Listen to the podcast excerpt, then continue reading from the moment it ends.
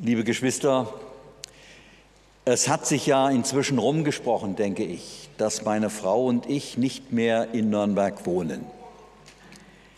Wir sind am ersten Advent im letzten Jahr, Ende November, sind wir umgezogen.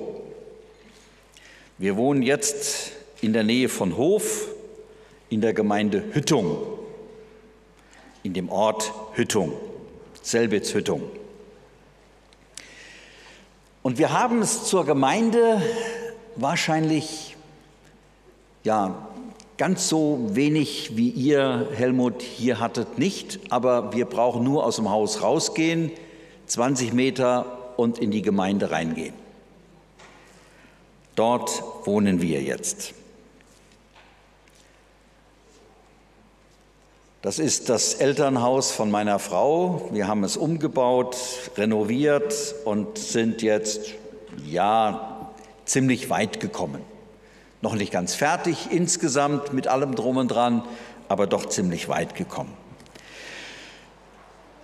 Und ich möchte heute Morgen mit euch über einen Abschnitt in der Bibel sprechen, über eine Begebenheit Jesu, mit euch in der, äh, äh, sprechen, die nicht ganz alltäglich ist. Ich lade euch ein, wer eine Bibel hat, dass wir das Johannesevangelium aufschlagen und dort das vierte Kapitel.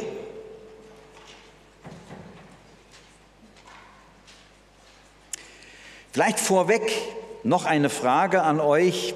Äh, Ihr könnt das dann mit Handzeichen einfach mal machen. Wer von euch ist sehr kontaktfreudig? Wer geht auf andere zu? Ja, darf ich mal so die Hände sehen? Ja, sind doch einige Hände, die hochgehen. Tja, die anderen sind dann mehr die Zurückhaltenden. Ja, ist auch kein Problem. Warum frage ich das? Johannes Kapitel 4 wird uns eine Begebenheit berichtet und ich möchte hier einfach mal anfangen, die ersten Verse hier zu lesen. Als nun Jesus erfuhr, dass die Pharisäer zu Ohren gekommen war, dass er mehr zu Jüngern machte und taufte als Johannes, obwohl Jesus nicht selber taufte, sondern seine Jünger, verließ er Judäa und ging wieder nach Galiläa. Er musste aber durch Samarien reisen. Da kam er in eine Stadt Samariens, die heißt Sychar, nahe bei dem Feld, das Jakob seinem Sohn Josef gab. Es war aber dort Jakobs Brunnen. Weil nun Jesus müde war von der Reise, setzte er sich am Brunnen nieder. Es war um die sechste Stunde. Soweit zunächst. Harald und Claudia sind ja zurzeit in Israel und Daniela auch. Und sie haben das auch oder sehen das auch, ähm, wenn man von Jerusalem nach Galiläa geht, kommt man durch Samaria. In der damaligen Zeit war das so, in diesem Gebiet, Galiläa war also praktisch der südliche Teil und äh, Galiläa, äh, Jerusalem war der südliche Teil, Juda und Galiläa war der nördliche Teil, so in Richtung See Genezareth. Und dazwischen, da war das Ausland. Da waren die Samariter. Wer waren die Samariter? Die Samariter war ein Volk, das setzte sich zusammen aus, ich sag's mal überspitzt, abgefallenen Juden und Heiden. Ihr müsst nämlich wissen, als die Assyrer und die Babylonier Israel in Gefangenschaft weggeführt haben, da haben sie Heiden, sehr häufig waren das Strafgefangene, dort nach Israel gebracht und die lebten dort. Gott hatte den Juden gesagt, sie sollten sich nicht mit den umliegenden Völkern vermischen. Es war ja fast niemand mehr da. Die waren ja, die 90 Prozent, sag ich mal, der Bevölkerung war ja deportiert nach Babylon bzw. nach Assyrien. Weit weg. Und jetzt war die Situation, dass man sich doch diejenigen, die da geblieben waren, mit den Neuen, die gekommen sind, vermischt hat. Das heißt, man hat geheiratet und es sind Kinder geboren worden und das waren dann die Samariter. Und man muss auch wissen, ein frommer Jude, kann mit einem Samariter nicht sich an einen Tisch setzen. Er kann auch mit einem Samariter nicht sprechen.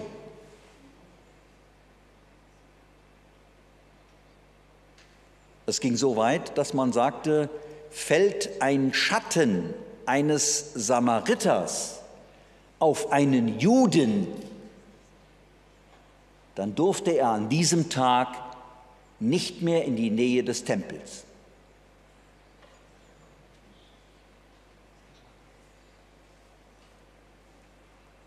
Das ist so damals gewesen, als hätte ein Samariter Aussatz.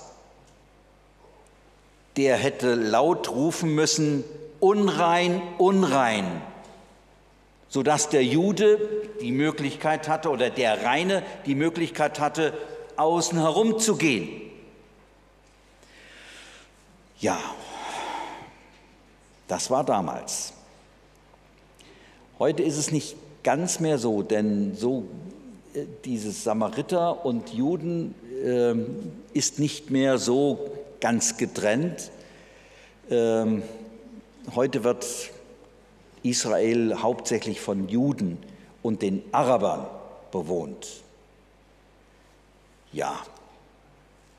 Aber damals, zur Zeit Jesu, war es immer noch so. Und wenn man jetzt von Jerusalem in Richtung Norden nach Galiläa gehen wollte, zum See Genezareth, also zumindest in dieses Gebiet, musste man zwangsläufig durch Samarien durch. Es sei denn, man hat einen riesen Umweg gemacht und ist fast am Mittelmeer entlang, um dann wieder nach Osten zu gehen, um zum See Genezareth zu kommen. Aber da man damals keine Autos hatte, musste man alles zu Fuß laufen. Und wenn ihr die Möglichkeit habt, 100 Kilometer zu laufen oder 200 Kilometer zu laufen, wofür entscheidet ihr euch? Für die 200, ne?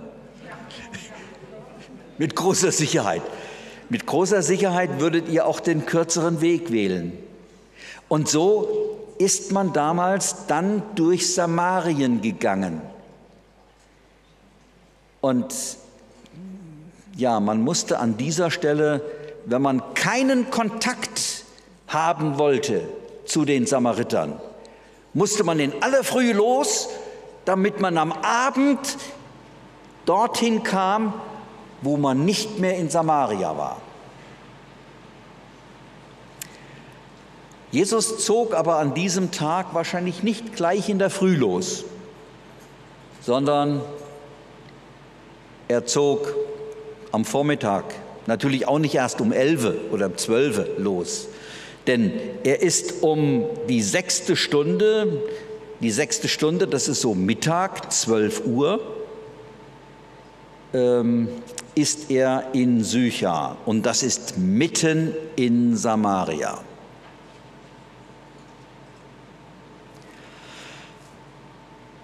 Jetzt haben die Jünger festgestellt, wir haben nicht genügend zu essen dabei. Vielleicht war an diesem Tag gar nicht so geplant, den weiten Weg nach Galiläa. Also gingen sie nach Sychar, um etwas zu essen und zu trinken zu holen. Und Jesus blieb alleine dort an diesem Brunnen.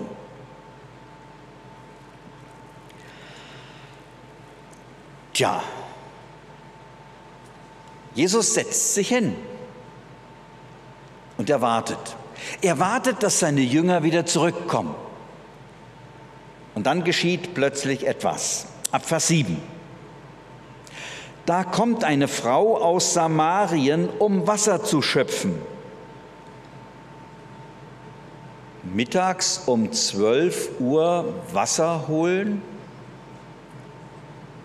das macht man nicht. Man holt das Wasser entweder ganz in der Frühe oder erst gegen Abend. Denn in der Mittagszeit ist es noch ein bisschen heißer als bei uns an den heißesten Sommertagen. In Israel zumindest.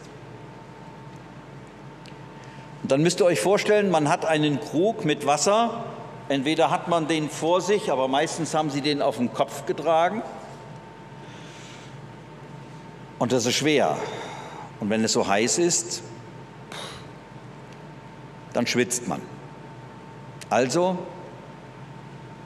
ging man entweder in der Früh oder am Abend.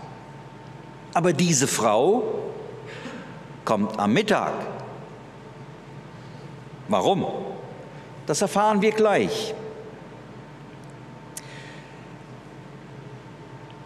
Aber in diesem Augenblick, wo diese Frau da zu dem Brunnen kommt und Wasser schöpft, spricht Jesus sie an. Ich kann mir so richtig vorstellen, wie diese Frau im ersten Augenblick ganz erschrocken zusammenzuckt. Was ist jetzt los? Warum? Man konnte an der Kleidung erkennen, Jesus ist ein Jude. Und an der Kleidung der Frau, sie ist eine Frau aus Samaria. Man könnte es vergleichen so, äh, wenn ihr nach in den Süden Bayerns, nach Oberbayern kommt, da gibt es andere Trachten als hier in Franken. Und mit einer fränkischen Tracht, wenn ihr überhaupt eine habt, fallt ihr in Oberbayern auf. Und umgekehrt, wenn ein Oberbayer oder eine Oberbayerin nach Franken kommt, in einen Ort, wo man Tracht trägt, das fällt auf. Tja, und was sagt Jesus zu ihr? Gib mir zu trinken. Eigentlich eine ganz natürliche Sache. Es ist heiß, die Sonne hat wahrscheinlich erbarmungslos geschienen und Jesus hatte kein Gefäß. Und Jesus sagt, gib mir zu trinken. Und Gastfreundschaft ist im Orient in Israel unwahrscheinlich groß geschrieben. Ich kann mich noch sehr gut erinnern, viele Jahre zurück, der Hans wird sich vielleicht auch noch daran erinnern können, wir waren das erste Mal in Israel, wir sind von Jerusalem nach Jericho gefahren, haben an einem Parkplatz, wo steht Sea Level, Meereshöhe, gehalten und dann war in sicherer Entfernung, sag ich mal, bestimmt 300, 400 Meter entfernt, war ein Beduinenzelt. Und die hatten Tag der offenen Tür. Die hatten nämlich vorne auf und hinten auf und man konnte durch das ganze Zelt durchgucken. Und wir sind da von dem Parkplatz so ein bisschen in die Richtung hingegangen und haben geguckt.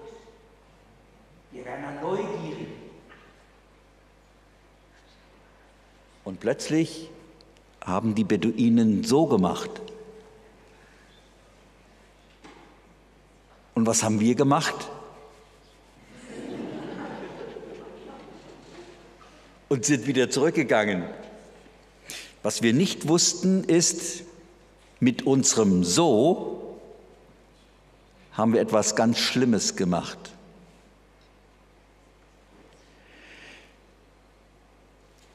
Die Beduinen haben uns eingeladen und haben gesagt, mit dieser Handbewegung, komm her, du bist mein Freund. Und wir haben mit dem gesagt, ich will aber nicht dein Freund sein. Das haben wir erst viel später erfahren. Tja, Irgendwo hat es uns dann leid getan, aber wir konnten sich auch nicht ändern. Wir haben es nicht anders gewusst. Jetzt ist diese Situation, Jesus ist an diesem Jakobs, an, an diesem Brunnen und Jakobsbrunnen auch und äh, er, er sieht diese Frau und er spricht diese Frau an. Hand aufs Herz. Wer von euch, die ihr euch gemeldet habt mit, ja, wir sind eigentlich so ein bisschen offen für andere, hätte sich an dieser Stelle über das ungeschriebene Gesetz hinweggesetzt, um mit einer Samariterin, und das war noch die zweite Hürde, Jesus war ein Mann, das war eine Frau,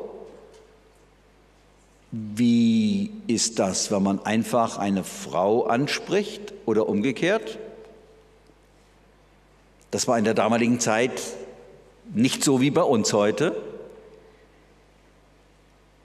Wer hätte sich über diese Gesetze hinweggesetzt? Ich weiß nicht, ob wir an dieser Stelle hm, uns dann lieber zurückgezogen hätten und gesagt hätten, naja, wir sind hier auf der sicheren Seite, wir bleiben unter uns. So wie wir damals gesagt haben, nee, nee, wir wollen nicht dahin zu euch und sind dann wieder zu unseren Bussen gegangen und möglichst bald weitergefahren. Ja, gib mir zu trinken. Und diese Frau ist so überrascht über das, was Jesus hier sagt, gib mir zu trinken, dass er oder dass sie an dieser Stelle äh, ja zunächst einmal sagt, du bist doch ein Jude.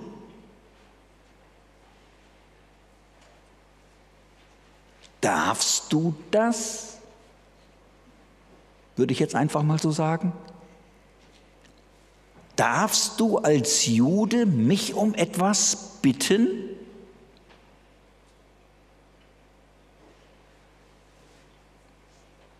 Gut, Jesus war auf dem Wege jetzt zum See Genezareth, äh, nicht in Richtung Jerusalem. Also dann wäre es jetzt auch nicht so schlimm gewesen, wenn der Schatten dieser Frau auf ihn gefallen wäre, denn er hätte ja an diesem Tag nicht mehr den Tempelbezirk betreten. Aber die Frau ist überrascht und das kommt auch hier zum Ausdruck. Vers 9, wie? Du bittest mich um etwas zu trinken, der du ein Jude bist und ich eine samaritische Frau? Und dann steht noch dahinter, denn die Juden haben keine Gemeinschaft mit den Samaritern. Und das war dieser Frau bewusst.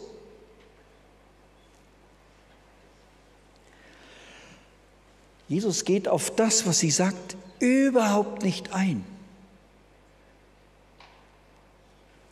Ihn lässt das kalt. Und er sagt dann weiter, Vers 10, wenn du erkenntest die Gabe Gottes und wer der ist, der zu dir sagt, gib mir zu trinken, du betest ihn und er gäbe dir lebendiges Wasser. Kennt ihr den Unterschied zwischen lebendigem Wasser und nicht lebendigem Wasser?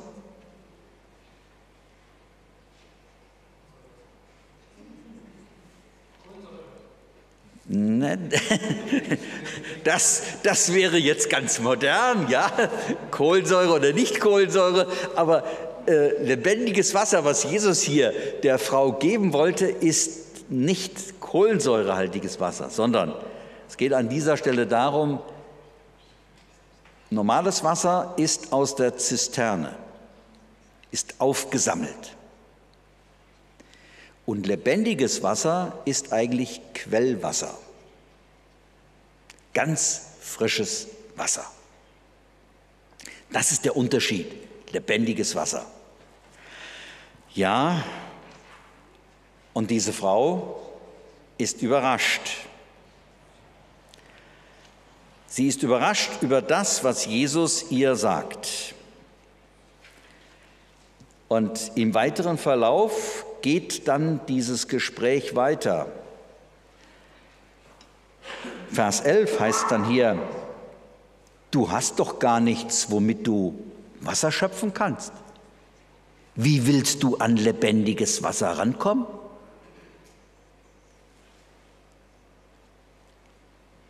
Und sie geht dann sogar noch weiter und sagt, der Brunnen ist tief, da kannst du nicht einfach runtersteigen.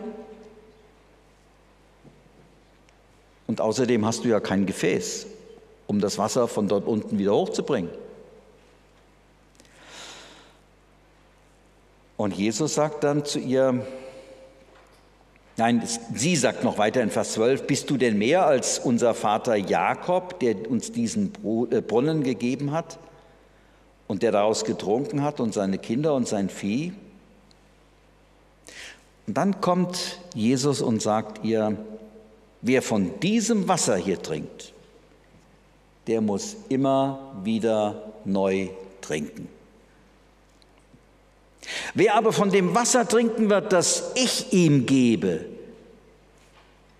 der wird in Ewigkeit nicht dürsten, sondern das Wasser, das ich ihm geben werde, das wird in ihm zur Quelle des Wassers werden, das bis in das ewige Leben quillt.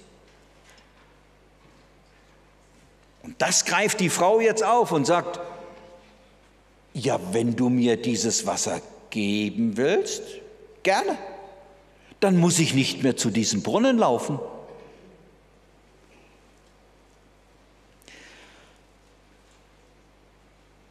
Und Jesus sagt dann zu ihr, geh in die Stadt und hol deinen Mann und kommt wieder her. Und dann sagte die Frau zu ihm, ich bin nicht verheiratet. In der Lutherbibel steht, ich habe keinen Mann. Das stimmt nicht ganz, was sie sagt. Sie hat schon einen Mann, aber sie ist nicht verheiratet. Denn sie sagt, ich habe keinen Mann. Und dann sagt Jesus zu ihr, du hast recht geantwortet, ich habe keinen Mann. Fünf Männer hast du gehabt und der, den du jetzt hast, ist nicht dein Mann. Das hast du recht gesagt.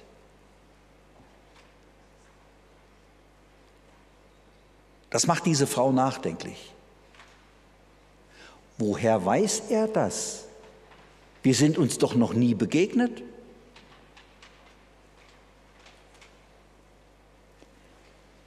Die Frau sagt dann zu ihm, Herr, ich sehe, du bist ein Prophet. Unsere Väter haben auf diesem Berg angebetet und ihr sagt, in Jerusalem sei die Stätte, wo man anbeten soll. Und dann sagt Jesus zu ihr, Glauben mir, Frau, es kommt die Zeit, dass ihr weder auf diesem Berge noch in Jerusalem den Vater anbeten werdet. Ihr wisst nicht, was ihr anbetet. Wir wissen es aber als Juden.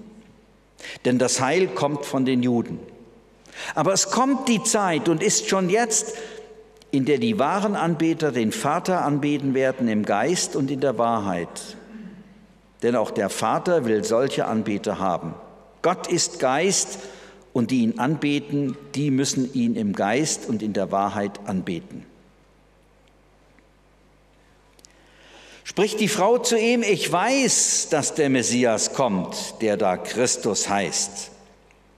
Wenn dieser kommt, wird er uns alles verkündigen. Und dann sagt Jesus zu ihr, ich bin's. Ich bin's.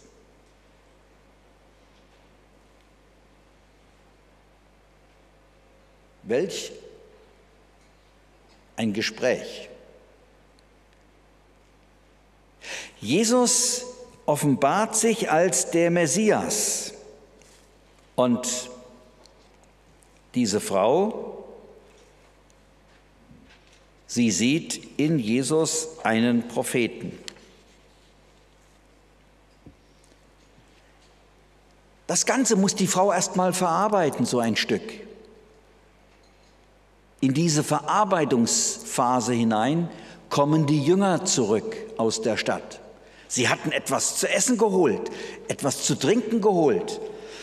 Und sie sagen, kommen zu Jesus, sehen Jesus im Gespräch mit dieser Frau, sagen aber kein Wort.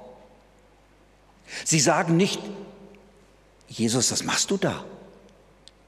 Das darfst du doch gar nicht. Das sagen sie nicht, vielleicht denken sie es. Und dann sprechen sie ihn an und sagen, Meister, wir haben etwas zu essen gebracht. Und Jesus, ja, danke, aber ich habe etwas anderes. Wo? Was hast du gegessen? Hat dir diese Frau etwas gegeben?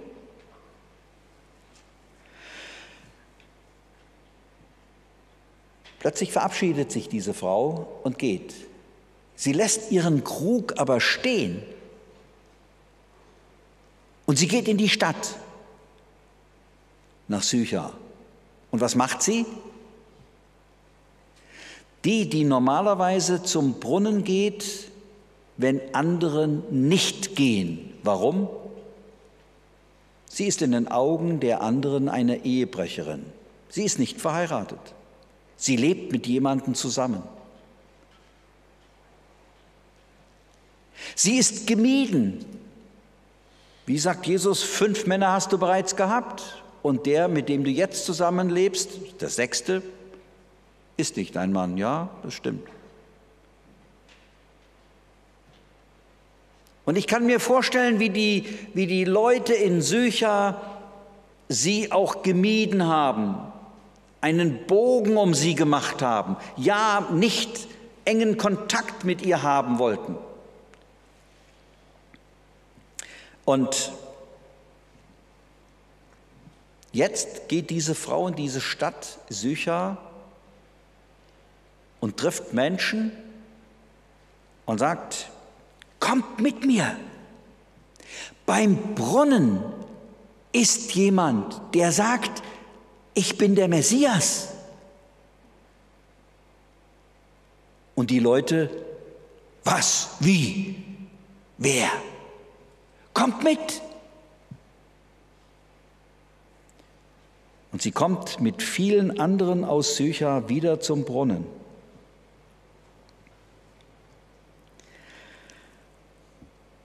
Ja, jetzt muss ich mal hier gucken.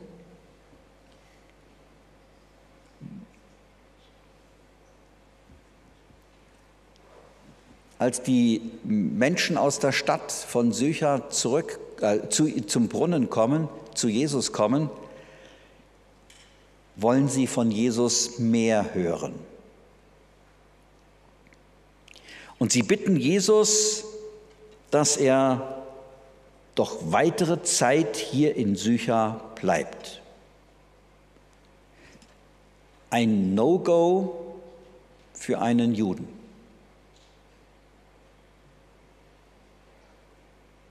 Denn dort bleiben heißt dort übernachten, dort essen, das geht gar nicht. Aber Jesus, für ihn ist das nicht schlimm. Warum? Auch Samariter sind Menschen, die gerettet werden sollen.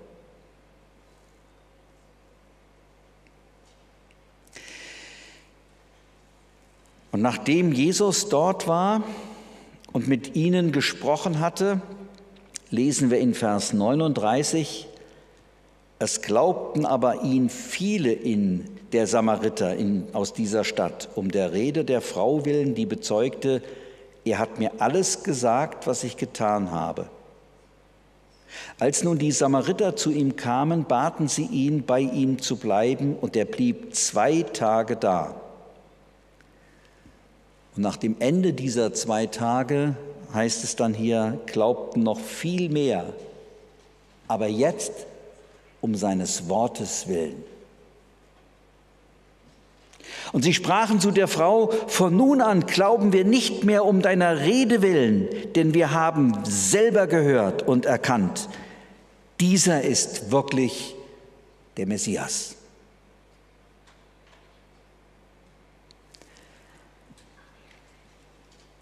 Was ist hier entstanden? Durch eine einfache Frage, eine Bitte. Gib mir zu trinken. Gib mir zu trinken. Und die Frau, die sich darauf einlässt und sagt, ja, mache ich. Ist plötzlich in dieser Stadt Sycher eine große Anzahl von Menschen, die an Jesus als den Messias glauben.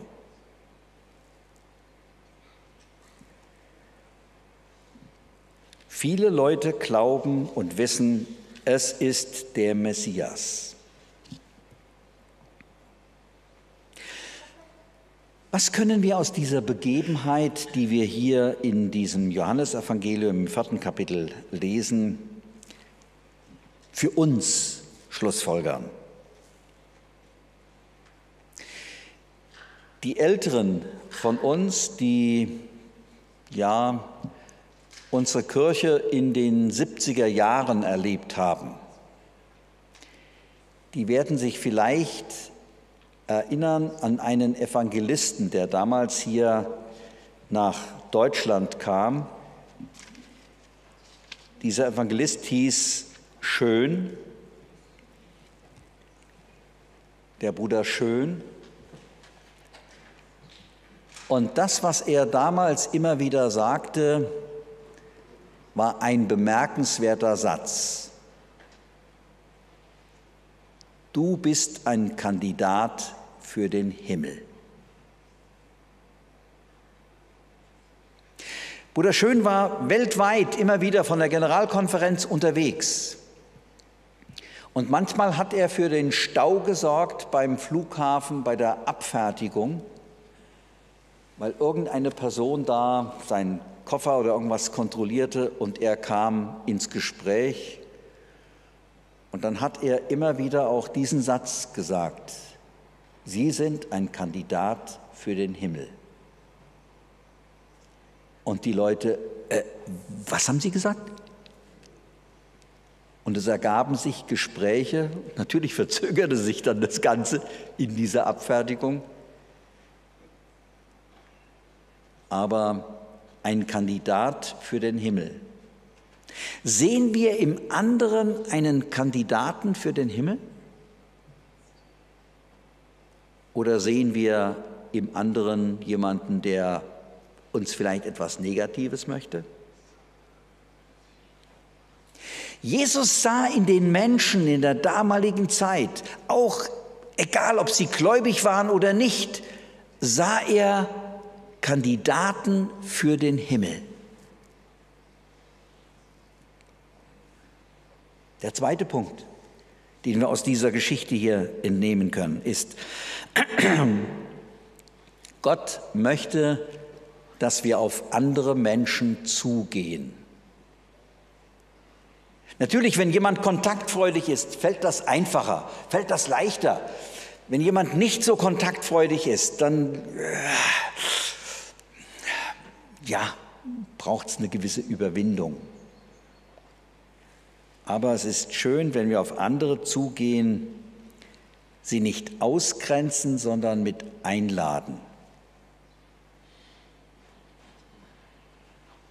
und ihnen auch zeigen, sie sind Kandidaten für den Himmel.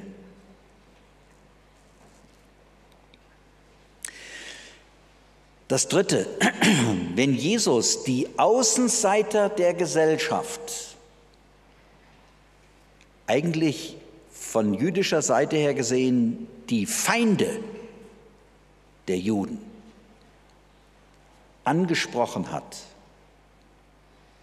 dann sollten wir uns auch nicht scheuen, Außenseiter der Gesellschaft ebenfalls anzusprechen, ihnen zu zeigen, ihnen zu sagen, dass Jesus Christus der Messias ist.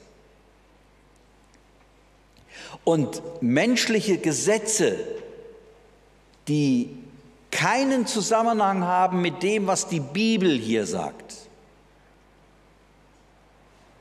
und die uns auferlegen, dass wir mit solchen Leuten keinen Kontakt haben sollen, hat Jesus eigentlich immer wieder gebrochen. Warum?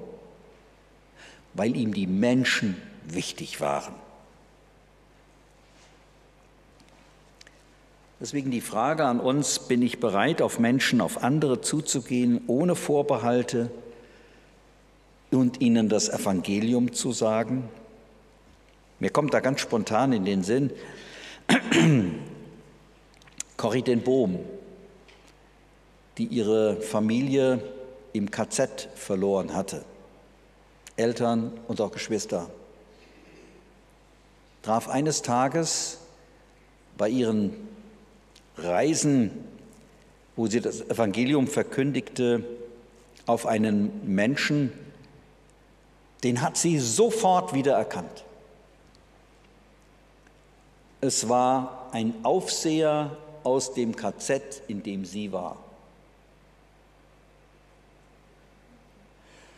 Sie hat ihren Vortrag gehalten und am Ende dieses Vortrags hat sie also auch gesagt, wenn jemand mit mir noch reden möchte, ich stehe gerne noch zur Verfügung, ich bin da und da, kommen Sie zu mir hin. Und dann kam dieser Aufseher des KZs zu ihr. Und Corinne Bohm berichtet in ihrem Buch, in einem ihrer Bücher berichtet sie darüber und sagt, mir war so, als wenn mir jemand die Kehle zudrückt. Als sie diesem Mann wieder gegenüberstand. Und dann kamen die Worte von diesem Mann und das, diese Worte haben sie fast erschlagen. Dieser Mann sagte, ich bin so dankbar, dass mir der liebe Gott alle meine Schuld und Sünde vergeben hat. Und Corrie den Bohm sagt an dieser Stelle, ich konnte diesem Mann nichts sagen. Aber im Nachhinein hat sie den lieben Gott angeklagt und hat gesagt, lieber Gott, wie kann es sein, dass ein solcher Mensch so etwas sagen kann? Bis ihr bewusst wurde, Gott vergibt, wenn jemand einsieht, wenn er Fehler gemacht hat. Er konnte das, was er verkehrt gemacht hat, nicht wieder gut machen. Nein. Und Tage später begegnete sie diesem Menschen dann noch einmal und dann hat sie ihm gesagt, so ist Gott so gnädig und barmherzig und liebevoll.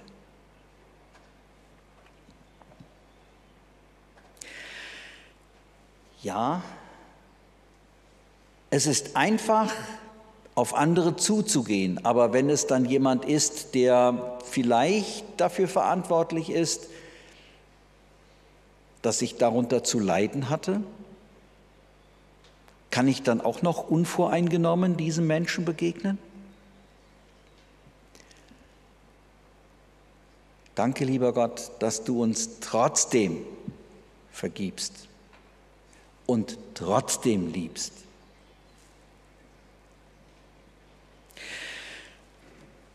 Jesus hat den Auftrag an seine Jünger weitergegeben, das, was er gemacht hat, auch so zu machen, nämlich das Evangelium weiterzugeben. Und unsere Aufgabe ist es, bis zur Wiederkunft Christi das zu tun. Gib ein Zeugnis von diesem Jesus Christus ab. Wenn wir Nachfolger Jesus sind und sein wollen und auch bleiben wollen, dann ist eines ganz deutlich. Das wird sich nicht daran zeigen, was wir sagen, sondern es wird sich daran zeigen, was wir leben. Und Gott gebe uns dazu seine Kraft, seinen Segen und bewahre uns, dass wir diese Botschaft von ihm weitergeben, in dem Sinne weitergeben, dass wir sagen können, ja Herr, es ist gut, dass du derjenige bist, der auch uns und unser Leben in seiner Hand hält. Amen. Wir wollen beten. Unser Vater im Himmel, wir danken dir ganz herzlich, dass wir durch, sein, durch seinen Sohn Jesus Christus gezeigt bekommen haben, wie wir unseren Glauben auch weitergeben können. Er ist auf Menschen zugegangen, er hat Menschen die frohe Botschaft weitergegeben. Er hat Menschen gezeigt, wie du bist, Hilf, dass wir das in unserem Leben und durch unser Leben genauso tun. Dass du uns segnest und dass du bei uns bist und dass du uns dazu auch die Kraft gibst. Wir danken, dass wir es in deinem Namen, Herr Jesu, bitten dürfen und wissen, dass wir nicht alleine sind, sondern du an unserer Seite gehst. Amen.